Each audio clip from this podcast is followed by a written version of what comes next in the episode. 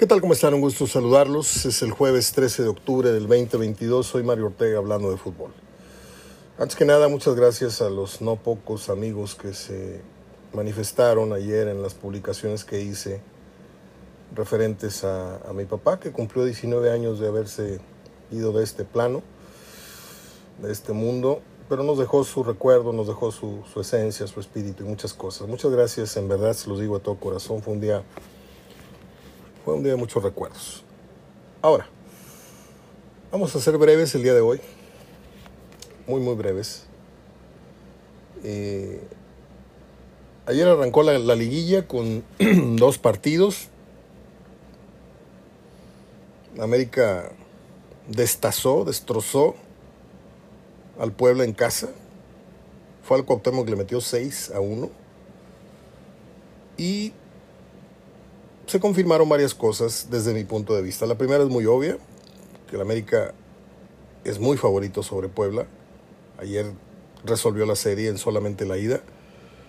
Segundo, América es muy favorito para llegar a la final y tal vez ganarla, salvo que alguien llegue en un mejor momento del que está en estos instantes.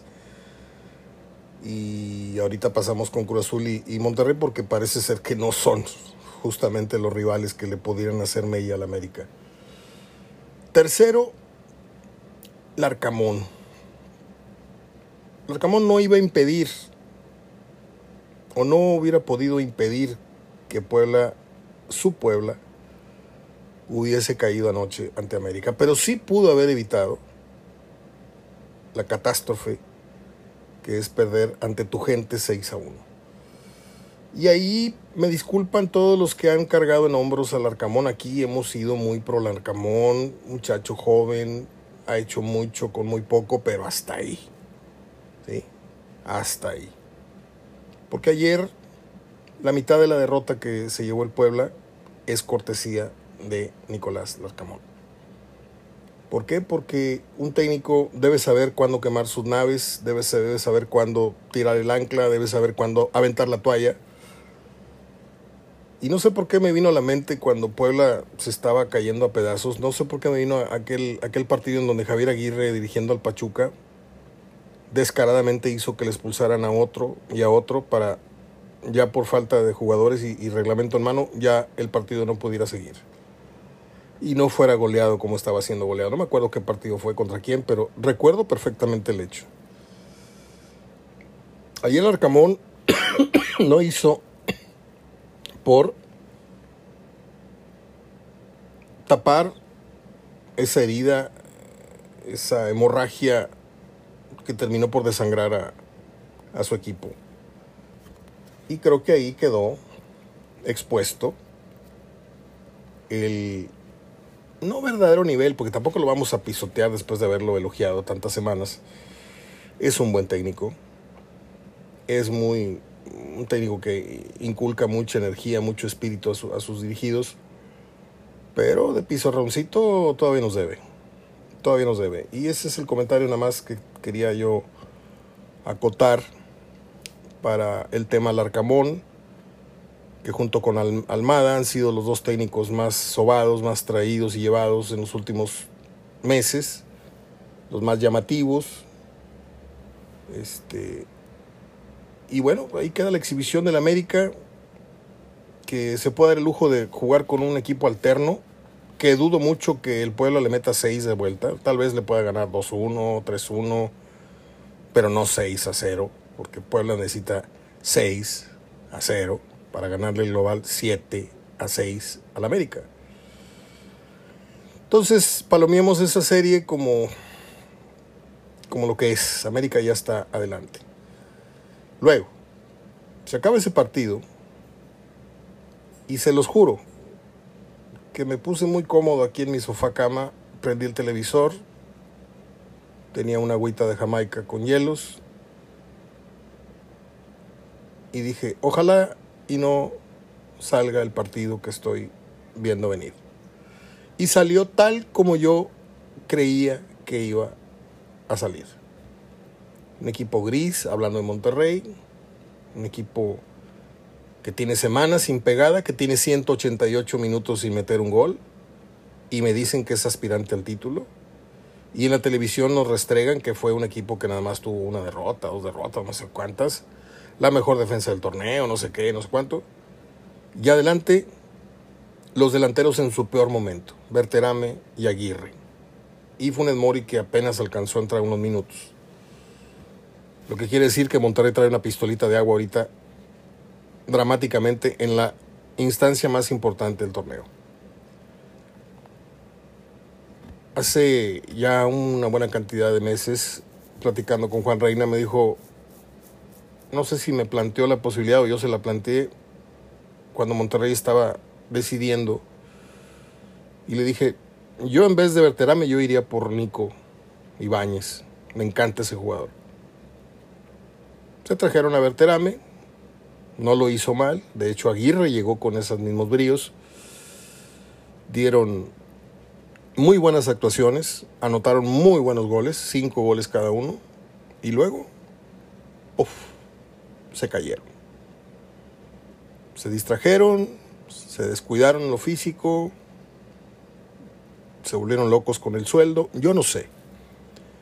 Pero si usted me escucha con regularidad, aquí les dije, porque yo miro el fútbol con lupa y no por eso quiere decir que lo mire mejor que usted o que el otro, pero yo siempre le pongo mucha atención a los detalles, así como a las, las, repeticiones que yo le digo que analizo en, en, YouTube, agarro la toma y luego la grabo con la cámara.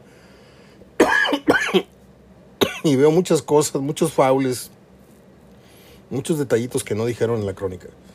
Les dije, veo a Aguirre fuera de forma. Y dije fuera de forma, aunque se vea muy esbelto, se vea muy rápido, se vea muy... pero fuera de la forma con la que llegó. Llegó hecho un toro. Un tipo con el pecho erguido, un tipo con una fuerza tremenda, un tipo que no le ganabas una carga, un tipo que traía un nivel de efectividad muy, muy alto frente al marco. Si no era gol, era disparo a gol, era tajada del portero.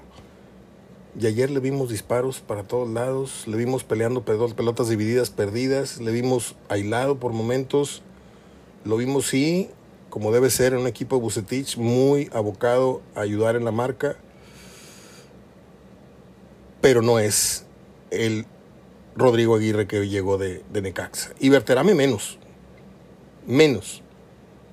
Ponchito sigue ahí siendo el, el creativo sigue siendo el que pone los centros y de repente agarra un rebote y la puede meter, etc. Maximeza, como bien dice Sergio Verdirame, tiene rato de no driblar una silla, tiene, tiene rato de hacer lo básico, que tampoco está jugando mal, pero no está jugando muy bien. Está ahí flotando, conduce, te cobra un tiro libre, te cobra un corner, hace, hace un centro, pero es un jugador gris, es un jugador que ya nos enseñó que tiene un mejor nivel y que tiene otra vez estacionado desde Javier Aguirre para acá, que se fue, no hemos vuelto a ver al Maxi Mesa. Romo subió, Maxi Mesa bajó. Bajaron los delanteros. Andrada subió. Y no terminas por ecualizar correctamente los niveles de efectividad que debería haber tenido Monterrey iniciando la liguilla. Ahora, es un 0-0 Mario favor Monterrey, estoy de acuerdo. Y por ahí le ganas 1-0 a Cruz Azul y ya, ya le callaste la boca al güey que está hablando, ¿no? No. No, porque tiene que pasar algo muy importante para que Monterrey agarre un nivel competitivo en una final. Si usted me dice, Mario, faltan uno, dos, no sé cuántos partidos, estoy de acuerdo. Pero hoy por hoy, este no es el Monterrey que usted y yo estábamos esperando poniendo un pie en la liguilla. El partido de ayer fue, no sé, le dejo a usted el término, para mí fue soso, fue decepcionante, un equipo que por momentos manejó y dirigió el partido y en otros momentos pues aflojó, se dedicó a, marcar, se dedicó a echarse para atrás. Hubo oportunidades en ambos marcos, sí, pero muy mal generadas, muy mal um, realizadas o muy mal terminadas, quiero decir. Y lo de Cruz Azul, allá ellos. ¿Sí? Yo no voy a meter a hablar de Cruz Azul porque no vivimos el día a día, no sabemos de prensa ya, simplemente sabemos que Cruz Azul cerró muy bien el torneo, ayer se le cortó la racha de las cinco victorias consecutivas con el, el Potro Gutiérrez, bla, bla, bla. Pero nosotros estábamos abocados a analizar el partido que iba a ser Monterrey. ¿Qué partido hizo Monterrey para usted? ¿Inteligente, me van a decir? ¿Fueron por ese resultado? Bueno, si es así, yo pido la cuenta, pago mi café y dejo la propina y me paro de esa mesa.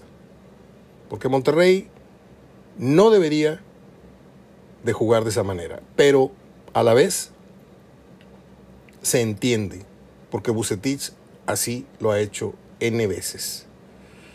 Y me cuesta mucho hablar de Bucetich en este sentido y de esta manera, porque Bucetich vino aquí a mi casa a pasar un cumpleaños porque Bucetich un día me invitó a su casa, que estaba terminando de remodelar o construir. Ya estaba con muebles y todo, pero estaban en los acabados. Tengo una paleta aquí de eucalipto y estoy muy malo del pecho desde hace muchos, muchos días.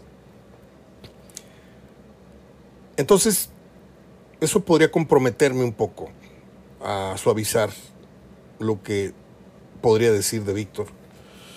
Víctor me hizo el gran honor, me, me, consiguió el gran honor de formar parte, no fue invitado, formó parte constante de una mesa de opinión que yo tenía en radio, en la cual tenía a Pepe Treviño, a Víctor Manuel Lucetich, al Huesos Montoya, al Abuelo Suara.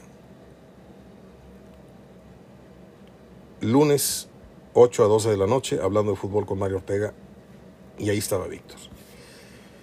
Entonces, a mí me gusta ir por delante con la ética siempre en su lugar. Yo nunca voy a hablar mal de un amigo, nunca voy a hablar mal de alguien que me hizo un gran favor, nunca voy a hablar mal, pero tampoco nunca voy a tratar de anteponer la amistad a, este oficio que es de hablar con, no la verdad, con mi punto de vista sin matices, sin tapujos, sin perdones para nadie, no. Puede ser que Bucetich llegue a la final, pero si llega jugando así, no terminará de sacudirse la fama de técnico defensivo. El Rey Midas le dicen, sí, pero hay que ganar con categoría. Y ayer Monterrey no mostró categoría. Mostró, pues yo vengo lo mío, a ver cómo metes un gol. Y dices tú, espérame, esa es la plantilla más cara del fútbol mexicano. La que juega que no le metas un gol. Esa es la plantilla del fútbol mexicano, la que tiene 188 minutos de meter un gol. Algo está haciendo mal. Alguien, alguien está haciendo algo mal. No sé si en su mayoría los jugadores o en su mayoría la dirección técnica que no están haciendo que produzca el equipo. Están produciendo nada más en la parte defensiva y eso es lo más fácil que hay en el fútbol. Comillas fácil. Defender. Amontonas medio equipo atrás y a ver cómo le haces.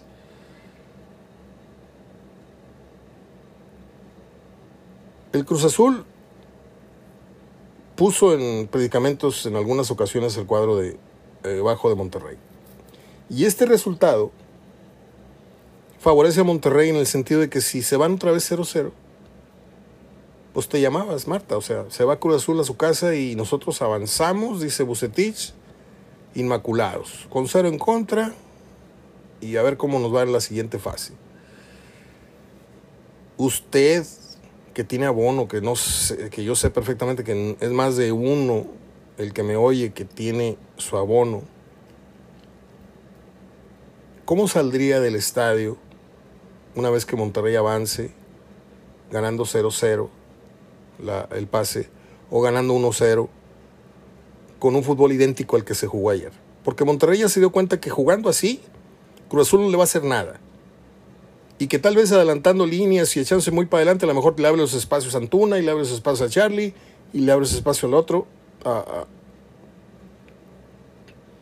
y ahí puede ser que Cruz Azul tome otra dimensión que no pudo tener en su, en su patio porque Monterrey no se la puso fácil. Entonces dice Bucetich, bueno, pues vamos a llevárnosla así como nos la llevamos en la última jornada, con Pachuca. No había necesidad de apretar el paso, no había necesidad de nada.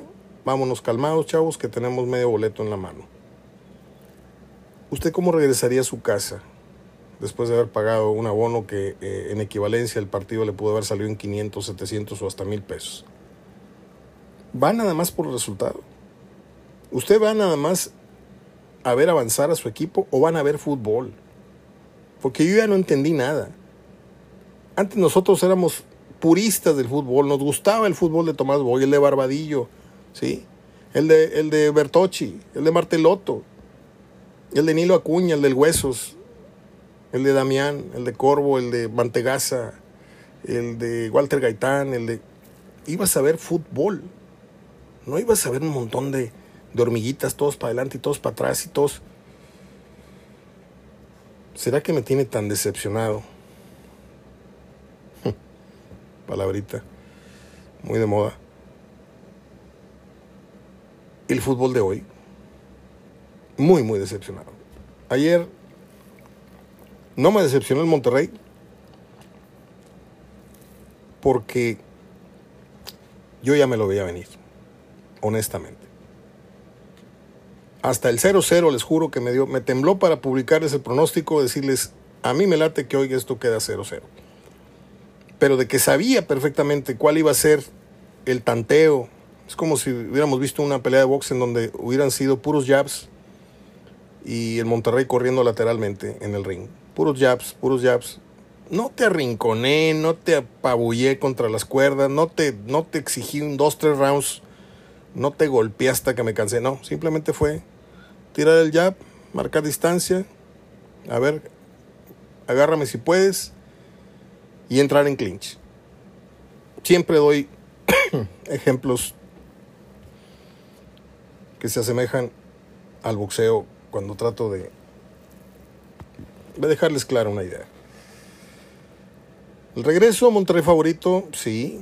El regreso a América ya está, sí. Hoy tenemos a las 7 y a las 9 que es Toluca Santos y más noche Tigres recibiendo a Pachuca. A ver, ¿qué partido ves? Pues yo veo un partido mejor en el sentido estricto del Tigres Pachuca. Veo un partido mejor que el Cruz Azul Monterrey. Mejor jugado. ¿Por qué? Porque Pachuca no se anda con chiquitas. Va a ofender a Tigres. No va a venir a cuidar el cero, no va a venir a echarse toque. Y si eso pasa, me va a sorprender mucho Almada, ¿eh? Muchísimo. Creo que no puede traicionar su naturaleza, sus principios, pero bueno. ¿Y qué espero de Tigres? Que esa madurez, por no decir vejez, que ya empieza a denotar, porque ya es un equipo lento en varios de sus jugadores, ojalá y no resientan mucho la ausencia de Aquino, que es un pilar, es un jugador que ha sido opacado por las estrellas y los nombresotes que tiene Tigres, pero yo les digo una cosa, sin Aquino y sin Dueñas en otro tiempo, porque todo el mundo habla de que no, es que sin Nahuel, sin Nahuel no hubieran ganado los títulos, y sin Guiñac, y sin Pizarro. Yo nada más les digo que sin Aquino y en otro tiempo también con, con el caso de, de Dueñas, Tigres difícilmente hubiera logrado lo que logró en la época de Ferretti. Y concluimos entonces que esto no es mérito de uno solo, ¿sí? Es mérito de un equipo siempre. Por eso esos festejos de Guiñac a mí me caen, pero mete un gol y no quiere que nadie lo agarre porque él quiere irse a celebrar solo y gritar con mucha rabia y hacer el puño para adelante y para atrás y brincar y se me hace tan tan ególatra. Si quieren, vengan detrás de mí, pero yo tengo que ir allá, me tengo que exhibir solo allá en el corner y tengo que mandarle besitos a la, a la tribuna y al palco donde están mis hijos. Nunca lo he visto celebrar con felicidad. Con felicidad. Siempre ha sido así con un dejo de yo soy el, el vaquero y soy el muchacho de la película. Y muy sobreactuado, muy, muy, no sé. perdónenme, perdónenme el punto de vista igual y no están de acuerdo conmigo y usted ama a Guiñac, mi amigo, mi brother Rick ama a Guiñac, mi exalumno Jaime Covarrubias ama a Guiñac y hay muchos tigres que aman a Guiñac.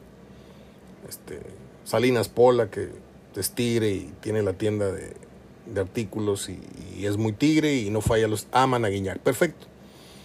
Pero no tengo por qué estar en la misma situación de ustedes. ¿eh? Yo puedo tener mi propio punto de vista y bastante objetivo porque tampoco estoy hablando desde el punto de vista rayado, estoy hablando desde el punto de vista periodístico y de gusto futbolístico. ¿Sí? El día que usted me recuerde un gol en donde Guiñac sonría y... No, siempre agarra una carrera y pone una cara de... Analícelo y verá. Por eso Hugo Sánchez, cuando festejaba sus goles, apenas llegaba Butragueño, le jalaba el pelo, apenas llegaba Michel y los demás se iban, ¿eh? Ah, ¿quieres tú ir a celebrar solo? Órale, llégale. Y lo fueron mandando a la bien lejos. Y por eso en el vestidor difícilmente le dirigían la palabra. Un día vino Ascar Gorta y vino el buitre botagueño y vino Hugo Sánchez y Víctor, un empleado de la Federación Mexicana de Fútbol, muy amigo, Víctor Martínez, creo que se llamaba Víctor Martínez, tengo ya más de 10, 15 años de no verlo, me, me, buscó en el Hotel Radisson donde yo trabajaba ahí haciendo las peñas y me dijo, Mario, ¿me puedes dar la mano con la organización o, con servicios de relaciones públicas? Dijo, nada más que te voy a pedir una cosa, no me pidas atender a Hugo Sánchez porque ya le designé una persona yo sé que tú tienes un trato con él, previo, no sé qué. Dije, no, no hay problema, nada más ponme con el buitre. Ándale. Entonces me toca manejar el vehículo y trasladar a Butragueño del hotel a la UDEM, donde fue la presentación de la Escuela del Real Madrid, que por cierto no tuvo éxito. Estuvieron los tres, dieron un discurso pequeño los tres. Este, yo no fui el maestro de ceremonias, quiero decirles. Ni se imaginan quién fue terrible, terrible. Ya saben quién, ¿no? Este, el señor González. Pero bueno. Y platicando con Emilio Butragueño en el trayecto largo del aeropuerto para acá, le saqué unas fotos así rápido y le dije, ah, mira, anduviste cerca de nosotros. Le digo, sí, mi papá, cuando ustedes vinieron, los llevamos a comer al tío, este, lo llevamos al palenque. Sí, cómo no, el día que se nos salió Schuster, que se, perdió en el palenque, digo, sí. Entonces ya, ya roto el hielo, le hice la pregunta obligada de Hugo Sánchez. Y el tipo es muy correcto. Butragueño es una de las personas más éticas y más correctas que yo conocí en el fútbol, junto con el profe Mesa y con algún otro. Con Víctor Bucetis también. ¿Algún día va a llegar Hugo Sánchez a dirigir al Real Madrid? Porque sabrás que acaba de quedar haciendo mucho campeón dos veces en... Sí, sí, sí, sí, sí. Dijo, Hugo tenía, y me lo dijo entre líneas, Hugo tenía una forma un poco difícil. En el grupo lo respetábamos porque era el que nos metía los goles. Yo le ponía goles, Gordillo le ponía goles, Martín Vázquez, y todo eso me lo explicó. Pero veo difícil que algún día, me lo dijo, veo difícil que algún día Hugo Sánchez llegue a dirigir al Real Madrid. Yo sé que aquí todos lo tienen como un candidatazo, como un líder y se lo mereció. Triunfó en el Real Madrid, pero algo no hizo clic. Y, y esto es lo que te puedo decir. Y me vine así con los ojos pelones manejando. Y me empecé a preguntar de la ciudad y de esto y lo otro y cómo era la universidad. Le dije, muy bonita, ahorita vamos para allá. Yo no estudié ahí. Yo estudié en la UR, que de la Alameda nos mandaban a...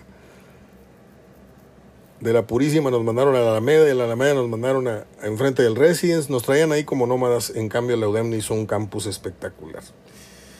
Y la maldita UR le cambió el logo, le cambió el nombre y aparte el campus lo hizo ahí en Matamoros y padre mía, qué mugrero. Bueno, Llevo 24 minutos hablando, dije que iba a ser muy breve. La verdad quiero ser muy breve antes de pasar al, segmento de las uh, de las efemérides y de un anuncio muy, muy serio, muy triste que tengo que hacer. Tigres soy favorito. No sé si me atrevo a decir 1-0 o 2-1. En el caso más optimista. Porque Tigres no está jugando. Como para asegurar que le puede ganar a un, equipo mejor estructurado, mejor dirigido. Mejor dirigido que los Tigres. O sea que, el caso de, Almada comparando con, con Piojo. Es fútbol, puede pasar cualquier cosa, te pueden expulsar un jugador al minuto 15, se te puede venir el rival encima, se te puede debilitar el rival, se te pueden abrir las opciones. Nadie sabe, nadie, nadie puede acertar así de golpe y porrazo un pronóstico, porque el árbitro o las condiciones del partido te la pueden cambiar radicalmente el panorama. De ser muy favorito pasas a ser casi la víctima cantada jugando en casa o jugando a visita. Entonces, hoy creo que Tigres necesita darle una señal a su afición que quién sabe si llene hoy el estadio. Se supone que lo tienen que llenar porque por algo no dejaron de ir ante, ante el Necaxa, ¿no? Guardándose su, su dinerito. Vamos a ver primero, a mí no me importan esos temas de si llenaron o no llenaron, si esto. Pues eso es bronca de los chicharroneros y de la gente que, habla de estos temas en las redes. Pero vamos a ver si hoy Tigres da una señal de autoridad, como antes, que Tigres ponía un pie en la liguilla y decías tú, ay, güey, este es peso completo, como les he dicho. Tigres ahorita quedó quinto lugar. Su estatus bajó dramáticamente. Su fútbol bajó dramáticamente el discurso de su entrenador fue pobre. Eh, tuvo un momento de brillantez defensiva, tuvo un momento de brillantez ofensiva y nunca encontró su término medio. Nunca lo encontró. ¿Sí? Brillaron individualidades, el grupo no brilló. De la cintura para arriba no brilló, de la cintura para abajo también pasó sus apuros y luego brilló. Entonces, hoy no puede considerarse en la serie, a menos de que hoy Tigres gane 3-0 y digas tú, ah, no, pues a ver cómo le sacan ese resultado en Pachuca. Pero hoy Tigres no puede ser considerado favorito a ciegas. A menos de que le vayas a Tigres, ¿verdad? Como yo no le voy a Tigres, yo tengo que dar un pronóstico lo más serio posible, lo más objetivo posible, si es que dando uno una opinión se, se es objetivo y sin que la objetividad no existe. Pero yo creo que hoy Tigres, si se va con un 2-1, 1-0, se sacó la lotería. No me gustaría que Tigres fuera a Pachuca cuidando un marcador, porque ir con un, 2 0 sería inconscientemente pararse a que no te, no te dañen tu ventaja. En cambio, si vas con un gol, sabes que Pachuca empatándote el partido te echa fuera. Entonces, tendrías que salir con la intención de aumentar el marcador y luego sí replegarte.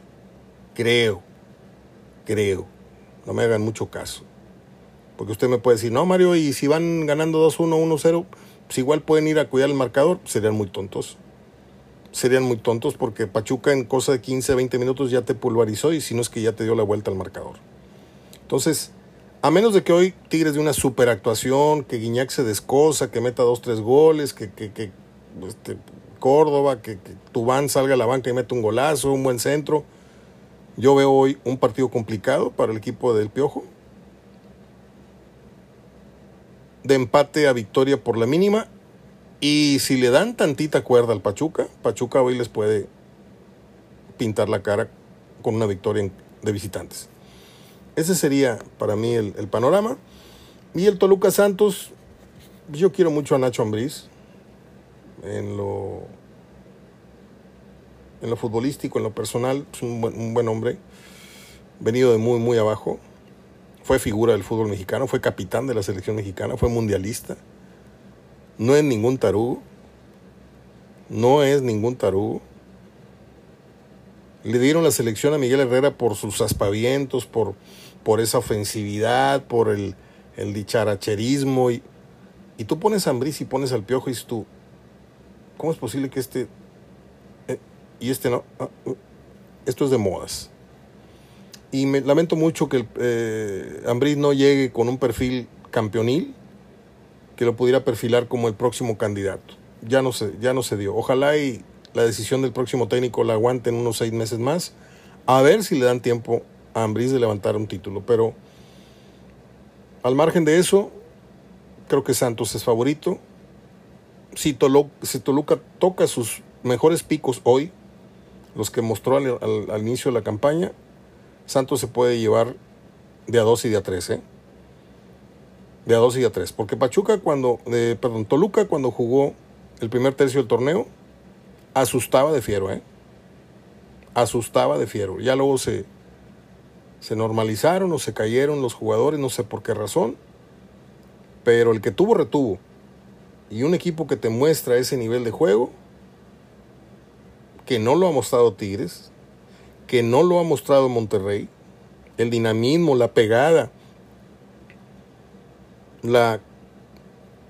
no sé, no sé, ya, ya no voy a tocar a Tigres a Monterrey porque les puedo caer muy mal.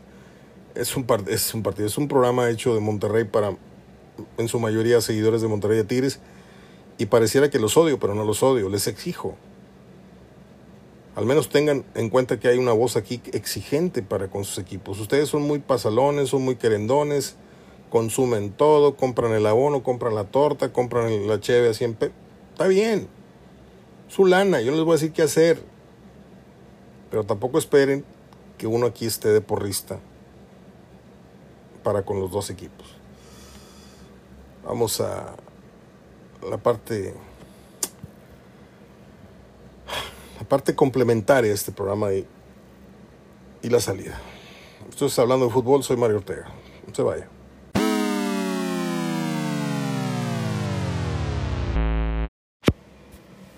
Bueno, vamos con el cierre del programa de hoy, jueves 13 de octubre del 2022. Vamos a recordar al creador de Popeye, que en vida llevó el nombre de Elsie Chrysler Sega. Fue el que dibujó al Popeye el Marino allá por 1929 y lo hizo para una, para una tira cómica de nombre Timber Theater.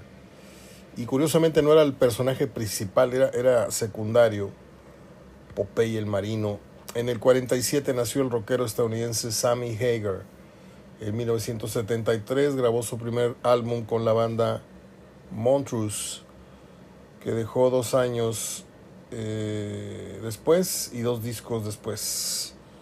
Él cobró fama al integrarse al grupo Van Halen o Van Halen eh, con el disco 5150 y tiene éxitos como Can't Stop Loving You, Amsterdam, Don't Tell Me, etcétera, etcétera, etcétera. Oh, ¿Qué más? Nació en el 49. Aquí estuvo radicando un tiempo en Monterrey. Buena persona, me cayó muy bien Silvia Pasquel. Yo estuve acudiendo cuando escribí para un periódico muy, muy humilde aquí en Monterrey, pero que circulaban 100 mil ejemplares al, al mes. Se llamaba El Pasajero y no me da en lo más mínimo pena contárselo porque fue un gran proyecto y me pagaban muy bien. Hablaba estaba la columna hablando de fútbol, este, y tú te subías al camión y te daban tu periódico. Entonces yo constantemente cubría, obviamente, la columna y también les pedí que me mandaran a todo lo que era teatro, cubrir premiers y todo esto. No me gusta mucho. Y ahí conocí a Silvia Pasquel. Y vieran qué agradable mujer. Ella nació un día como hoy en el 49 hija de la actriz Silvia Pinal y hermana de la rockera Alejandra Guzmán. Um, ¿Qué más? Nace el guionista y escritor Chris Carter. Hay pocas personas del medio que yo me voy a quedar con ganas de conocer. Y se lo digo humildemente porque he conocido muchas celebridades y he tenido la suerte de coincidir en, en lobbies del hotel y, y en la puerta de Las Vegas, entrando Robin Williams, saliendo yo al sorteo de la Copa del Mundo y, me regresé, le di un abrazo. Cosas accidentales muy bonitas. Entrevistar a Jean-Claude Van Damme, entrevistar a, a, Gregory Hines, aquel gran bailarín de tap que en paz descanse. Pero me voy a quedar con las ganas de conocer y de platicar con este hombre, Chris Carter. Chris Carter, para que me entiendan. Porque nada menos que fue el guionista de los expedientes secretos X. Y hoy que se están empezando a aclarar muchas cosas en este sentido, aunque mi hermano David se burle, en el fondo no creo que le dé mucha risa, este, ya los avistamientos y las cosas extrañas que están pasando en todas partes del mundo ya no es un negocio de Maussan, ¿eh? ya no es un chiste o ya no es una jalada de Maussan, ya esto, esto dejó de ser una broma, ya el gobierno de los Estados Unidos. Entonces, este hombre y todos los que le rodearon algo debían saber hace ya, no sé si dos décadas no sé cuánto tienen los X-Men. Yo, no, lo, yo me lo, no me lo perdía por nada del mundo. Y yo siempre he pensado, de unos años a la fecha, desde que estoy inmerso en este tema, por si no lo sabían, estoy muy, muy, muy metido y de manera muy seria. Tan es así que aquí no he comentado nada, porque no quiero que se vayan a burlar de mí como mi hermano, que siempre he sostenido la teoría de que el cine obviamente se ha encargado de ridiculizar el, tema por, por, asuntos gubernamentales. ¿Sabes qué? Entre más ciencia ficción me, me, hagas, mejor para que la gente piense que todo esto que está pasando no está pasando. ¿Ok? Pero hay otra teoría que yo tengo que es la de Spielberg, la de Chris Carter, la de que es gente que tiene informantes y que les han pasado información y, datos muy, muy duros y muy, muy veraces. Y de ahí han nacido ciertos argumentos. De ahí han nacido muchas teorías que uno se confunde en, a ver, ¿qué es primero, la película o el fenómeno? ¿O el fenómeno dio pie a la película o la película? ¿Me entienden? Chris Carter es el guionista de los X-Files. Perdón, me perdí un poco. Quería decir más, pero ahí me frené. En el 57 nació el actor y comediante mexicano Miguel Galván. Usted lo recuerda en La Hora Pico. El, gordito moreno este que, hacía papeles muy, muy simpáticos. Muy, a mí me cae bastante bien. Y que se dio a conocer por aquel comercial, creo que era de un banco, no me acuerdo si era de HSBC, en donde se hablaba atrás de unos barrotes, ¿no? Decía que no, que la tartamuda, que no sé qué. Muy simpático y murió muy joven, muy, muy joven. Murió en 2008, imagínense. Eh, en el 59, cada vez que doy esta efeméride, efemérides ya sea de Donny Osmond o de Marie Osmond, me acuerdo de inmediato de Gladys Huerta, de Trini Molina, de Irma Rodríguez, de Iracema Fortoso, de Mariela García, la hermana de Joel García, de quién más podía, porque se juntaban en la cochera, eran mis vecinas, y se juntaban en la cochera, estábamos hablando de los años 73, 74, estábamos en secundaria, y tenían algo así como una lonchera, la abrías y era un tocadiscos, y ahí ponían sus disquitos chiquitos y se la pasaban poniendo Pop y Love y se la pasaban poniendo discos de, los hermanos Osmond. Y todo esto tiene que ver porque un día como hoy, eh, el 59 nació la cantante estadounidense Marie Osmond. En el 73 grabó su primer éxito como solista que se llamó Paper Roses, Rosas de Papel. Y bueno, el hermano sigue ahí vigente, conduciendo programas de concurso y haciendo giras en Las Vegas y etcétera, etcétera, etcétera. Odioso Danny Osmond. ¿Y qué más? ¿Qué más? ¿Qué más? Mm, a ver. Aquí sí, por favor, les voy a pedir que pongan muchita atención porque les voy a hablar de uno de mis predilectos, uno de mis consentidos del cine español que es nada menos que Luis Tosar o Luis Tosar. Eh, yo soy un curioso, me gusta chapulinear del cine mexicano al cine chileno, al cine argentino, que es el favorito de este continente mío, de mis cines favoritos el argentino, quiero decir.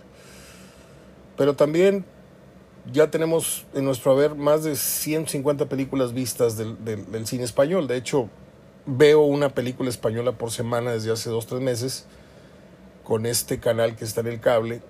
Y de repente pasan comedias muy baratas, pasan, pero de repente se meten al ciclo Almodóvar, se meten al ciclo de películas muy, muy premiadas y ahí sí las, las anoto en mi agenda y las veo en la noche. Y Luis Tosar es un actor que a mí me llenó totalmente, eh, me enamoró su trabajo, de esos que les crees, les crees lo que están haciendo, porque se les da con mucha naturalidad el papel de policía, el papel de rufián, el papel de encarcelado, el papel de, de cholo, el papel... Ahorita voy a eh, hacer un recorrido por, por sus películas y le voy a decir qué buen material ha hecho este hombre. Mientras duermes, anótelas. Mientras duermes, Zelda 211, buenísima, pero buenísima. Y, ¿Cómo se llamó esta donde está sentado? Va a dejar a su hijo a la escuela y le dejan una bomba en el asiento del carro. Y no se puede bajar porque se activa la bomba. Eh, hizo el emperador, el código emperador. Mm, ahorita les voy a mostrar, permítame. Nada más que se abra esto. También la lluvia, el niño. La primera película que yo vi de Luis Tosar, o Luis Tosar, no sé si es Tosar. Luis Tosar, no lleva acento. Está muy, muy fuerte, se llama Te doy mis ojos. Muy, muy fuerte, porque es eh, una relación muy tóxica y miento, porque no fue la primera película que vi de él. La primera es, de hecho la tengo, es un peliculón. Son unos desempleados que se juntan todas las tardes en una, en una fondita a ventilar sus diferencias económicas, sus problemas familiares. Se están pasando tips donde, donde hay vacantes. Y se llama Los lunes al sol, al sol. Ahí sale un muy joven Javier Bardem de veras se los, se los recomiendo. A los que les gusta el buen cine, a los que sigan con el cine comercial, mis respetos, no hay ningún problema. Yo aquí les estoy recomendando un cine de otra, uh, no calidad, porque lo que ustedes ven también tiene calidad y lo voy a respetar. De otra óptica, de otra visión. El cine español, el cine argentino, el cine francés, el cine alemán, están en otro, en otro mundo cinematográficamente hablando y geográficamente hablando. Luis Tosar, mis respetos. Por ahí tengo siete películas de él. Algunas compradas en el mercadito en Atizapán, tengo que confesarlo. Y una que otra comprada en Gandhi. Voy con el final de las efemérides. Si usted me lo permite, déjeme ver dónde me quedé. Ah, bueno, este un día como hoy murió a causa de un paro respiratorio Carlos Olmos. Él fue el que escribió la memorable novela Cuna de Lobos. Carlos Olmos. A ver cómo andamos de francés. 2008 muere el actor francés Guillaume, Guillaume Depardieu. Es hijo de Gerard Depardieu es un actor que también lo tengo muy, muy, muy marcado personal. Este muchacho Guilherme Depardieu muere a los, 36, a los 37 años y posteriormente su papá tiene un accidente en motocicleta y le amputan de la rodilla para abajo. Era un galán. Hay que recordar a, a Gerard Depardieu en Cyrano de Bergerac, por ponerles su más emblemática y mundialmente famosa película. Y después de estas tragedias, el tipo se convirtió en un luchador de sumo. Una, una, una forma de engordar impresionante cuando era un galán, ¿eh? un galanazo. Así, así son las crisis. Si yo les contara. No, pues ya estamos a dieta, carnal. Ya llevo cinco abajo, ¿eh? de nuevo. Y con notario público, si quieres te mando fotos. Entonces, descanse en paz. Guillaume Depardieu. Murió en 2008 y ahí lo llevo con mi francés. Bueno, pues es todo. Hoy nos apostaremos frente a la televisión al filo de las 7, como ya les comenté. para el Toluca Santos y posteriormente para lo que esperamos sea un buen partido entre Tigres y Pachuca, ambos juegos de ida. Les dejo un abrazo de gol. Estoy muy triste porque me acaban de notificar la muerte de un queridísimo amigo, conocido por muchos, que estuvo inmerso en el fútbol, que fue un achichincle, fue un ayudante de muchas confianzas en el Club de Fútbol Monterrey, fue el asistente personal de Benito Floro, fue quien me llevó a Benito Floro a la Peña hablando de fútbol. Estuvo cuatro horas hablando de fútbol Benito Floro, de las 8 a las 12. Me estuvo acompañando en la conducción, en la conducción un naciente comunicador en ese entonces, Luis Miguel Salvador que estaba como compañero en la crónica de Radio Así de los partidos. Y pues ahí lo, lo, fuimos metiendo a, la cosa del micrófono poco a poquito. Aunque no se acuerde él ahorita, ¿eh? él te dice que no, etcétera, pero yo tengo, yo tengo otros datos, como dijo mi abuelito. Y no me quiero extender mucho hoy. Mañana le voy a hacer un, homenaje porque mañana es cuando vamos a ir a despedirlo acaba de llegar la información de las capillas y todo esto. Estoy hablándoles a las 2 de la tarde con 5 minutos de hoy jueves. Mm, me voy a guardar ciertos comentarios para mañana. Simplemente les voy a decir que era un buen hombre. Era un muy buen hombre. De una nobleza de esas que obligan a, corresponderle tenía un negocio de, de camisas de fútbol, no sé si él las cosía, las fabricaba o nada más las ponía el número y el nombre. Trabajó para Abaco. Y no me pregunten por qué ni cómo, pero una vez me regaló una caja con 100 camisas de la selección nacional oficiales. Aquellas que traían el calendario azteca, que estaban hermosas y me la regaló. Me dijo, Mario, para tu programa. Y me fui de espaldas. Me fui de espaldas, porque esos detalles, más allá de lo que, de lo que sea el objeto en cuestión que te están regalando, el detalle, ¿no? Y después de eso vinieron otros detalles y me dijo, Mario, sé que estás haciendo eventos, te puedo llevar a Benito Floro. Le dije, no, es muy difícil. El señor dijo, pero yo soy el que lo lleva y lo trae. Le voy a decir que eres un periodista así, así, así y él derivó, él derivó de, esta relación, de esa plática, derivó que yo tenga Benito Floro, no en mi WhatsApp, pero sí lo tengo en, en Hotmail. Y por ahí nos escribimos cada tetramestre, ¿no? Nada más para saber cómo está y me pregunta cómo está la cosa acá, etcétera, etcétera. Cuando estuvo en Canadá platiqué mucho con él. Así como con Juan Manuel Lillo, que es el brazo derecho del Pep Guardiola ¿sí? No me lo crean, no me lo crean, creen que estoy fafarroneando, no me lo crean, ¿sí? Pero también tengo a Lillo, a ese sí lo tengo a tiro de llamada. Algún día voy a quemar, porque le prometí a Lillo que nunca lo iba a volver a entrevistar, y le voy a decir por qué. El día que conocí a Lillo, se me quiso esconder, y le dije, ¿qué anda haciendo aquí en Monterrey? Acaba de terminar con, con Culiacán. Dice, increíble, quedaba en octavo lugar y descendí, ¿no? ¿Qué, ¿Qué le pasa a esta liga? No sé qué. Le dije, tú vienes a hablar con Tigres, ¿no? Eh, te dejo, te dejo. Y, se metió al elevador y se fue. Y luego me lo encontré en el restaurante.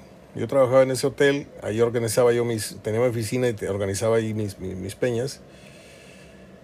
Y lo acorralé. Le dije, a ver, a ver, a ver. ¿Qué andas haciendo tú aquí?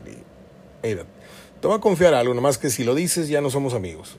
Me vengo a entrevistar con Tigres, les vengo a proponer esto, esto, esto, esto, esto, esto y pues en no le creyeron. Pues cómo nos va a venir a vender chiles a, Clemente Jack si el tipo acaba de, descender. Y no entendieron, no entendieron el proyecto, no entendieron la calidad de, de, este hombre, al cual el Pep Guardiola lo tiene más arriba. O sea, es, es el hombre de las confianzas, eh, el hombre que le habla en la oreja al Pep Guardiola. Y acordamos una entrevista. Y esa entrevista duró cuatro horas.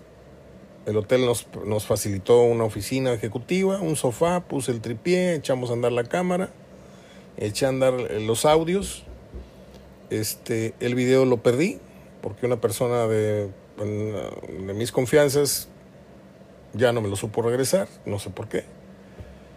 Mario Castillejos, que en paz descanse, mi tocayo, le presté una vez una entrevista en la que él participó con Ángel Capa.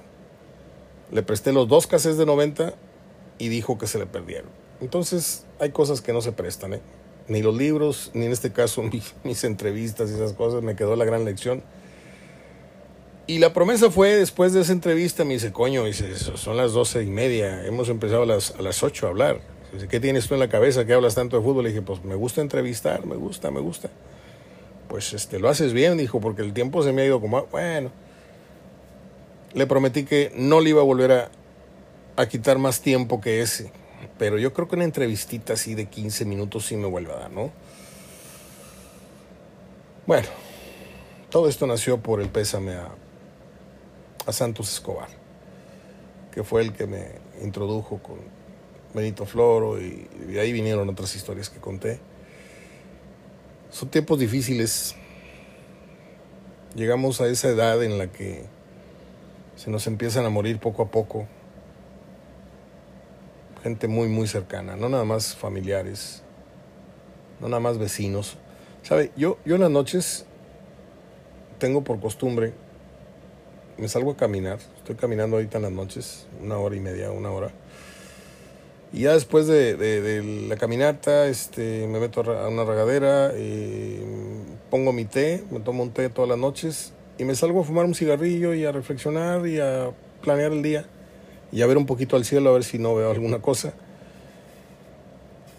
Y, todas las noches no sé por qué tengo esa mala costumbre de hacer un recorrido visual por toda la cuadra, por todas las casas. Y me doy cuenta de que han muerto 26 vecinos en las dos aceras, en la que vivo y en la de enfrente. 26. Son muchos, ¿no? Unos murieron hace tiempo, otros recientemente, alguno por el COVID, etcétera, etcétera.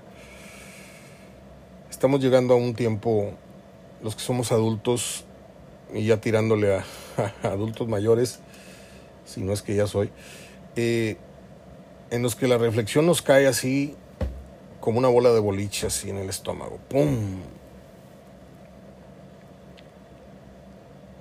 Y cuando se van los amigos, como cuando se me fue Julio Olivo, como cuando se va Santos Escobar, que no era mi hermano, pero el tiempo que convivimos fue, nos llevábamos durísimo, durísimo. La carrilla entre él y yo era durísima. Los dos somos prietos, somos negros. Yo le decía mandril, porque tenía cara de mandril. Y cuando salí en el rayo le dije, ¿sabes qué? No sabes ni hablar, güey. Y tienes un micrófono en la mano. Le dije, tú, tú, tus maestros son Florindo y Limón, que estás jodidito. Entonces me llevaba muy fuerte con él. Y él a su vez también me tiraba muy fuerte. Tú no le llegas ni a los zapatos a tu papá. Le digo, no, no le llego a mis zapatos. Dime, dime algo que me cale. Le digo, eso es una verdad. De esos amigos que uno va a extrañar por su nobleza, por su franqueza y porque siempre tuvo la mano extendida para mí. Y a mí eso no se me olvida. Ni se me va a olvidar jamás. En paz descanse nuestro querido amigo Santos Escobar, que hace que se me cierre la garganta de sentimiento, porque se fue muy, muy temprano, se fue muy joven. Ahí estaremos mañana viernes para acompañar a su, a su hijo y a toda su familia, como él se merece.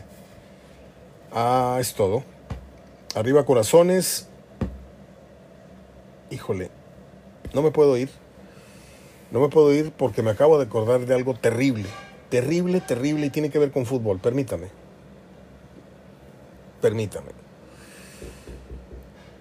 6.500 muertos hasta el momento son los que se han dado a partir de la construcción de los estadios en Qatar. O sea, trate de recuperar tantita capacidad de asombro. se han muerto 6.500 trabajadores en las construcciones de los estadios, todos inmigrantes, toda gente engañada, toda gente muy mal pagada. Y yo puedo entender que se te mueran 50, vamos a suponer que el mundial fuera aquí en México y se te mueren pues 10 en una en una un desplome de una tarima en el Estadio Azteca y luego se cayeron otros en Querétaro y acá en el BB 6500 acabo de publicar una editorial que por ahí me encontré, no me acuerdo en dónde, en, en Twitter. Y este editorial lo escribe un periodista en el, en el diario El Financiero, el Mundial de la Vergüenza. Hasta enero del pasado, hasta, hasta el pasado mes de enero de este año, 6.500 trabajadores migrantes habían muerto en Qatar en la construcción de los estadios en que se jugará el máximo torneo del fútbol mundial. ¿Sí? El editorial se lo leo mañana, para ya no, no, no, no, no saturarlos. O si quieren, se los publico a los que me siguen en, en, en, en, Facebook, pero que no están en el grupo HDF. El editorial ya está publicado el grupo HDF, ¿eh? no, se la, no, se la, no se la quiebren. Y mañana le doy lectura a esto que es terrible, porque es una vergüenza. Es una vergüenza. La FIFA, además de corrupta, es una vergüenza mundial. Lleva la máxima fiesta de, de, fútbol mundial a un país que no respeta los derechos humanos, a un país retrógrada, que nada en lingotes de oro, pero que abajo de esos lingotes de oro está lleno de mierda. Qatar es una mierda de país. ¿Sí? Pero allá van 90 mil mexicanos gustosos con su torta y su bandera y su matraca y sus gritos, sin conciencia, sin saber a qué suelo van a pisar, cuáles son sus valores, cuáles son sus atractivos. No, vamos a tomarnos fotos en los edificios y afuera de los estadios. Ese, ese, ese turisteo chafofo que tiene el mexicano, porque me, me, ha tocado ir a varios, varios mundiales, perdóneme que hable con, con, esta pedantería, pero no me lo platica nadie. O sea, el mexicano promedio va a ser el ridículo a los mundiales a los que va. El mexicano promedio, los bigototes, el sombrerote, andando, andando así con los botes de cheve, así en la calle, y adiós mamacita y güerota, y que no sé qué, pues como no te entienden pero ya nos topamos con, con pared en varios mundiales y los han metido al bote. El otro idiota se cayó del barco y se ahogó. En fin, hemos, hemos cometido muchas imprudencias. Pero me da mucha tristeza que el fútbol, algo tan, tan querido, tan sagrado para todos nosotros, solape estas cosas. Usted ya no lo ignora, ¿eh? Usted sabe que en Qatar 6.500 personas han muerto para que nosotros estemos comiéndonos las uñas en un mes a ver si México le gana a Polonia. En paz descansen todas estas inocentes personas que murieron en condiciones, no todas accidentalmente, ¿eh? algunos murieron de hambre, de desatención, de enfermedad, algunos se cayeron de algún estrado, algunos quedaron sepultados en, una alberca de cemento. No sé. Estamos hablando de 6.500 personas, no de 60 ni de 600. ¿eh? Y si no me cree, vaya al financiero y busque el editorial El Mundial de la Vergüenza. Abrazo de gol hasta mañana.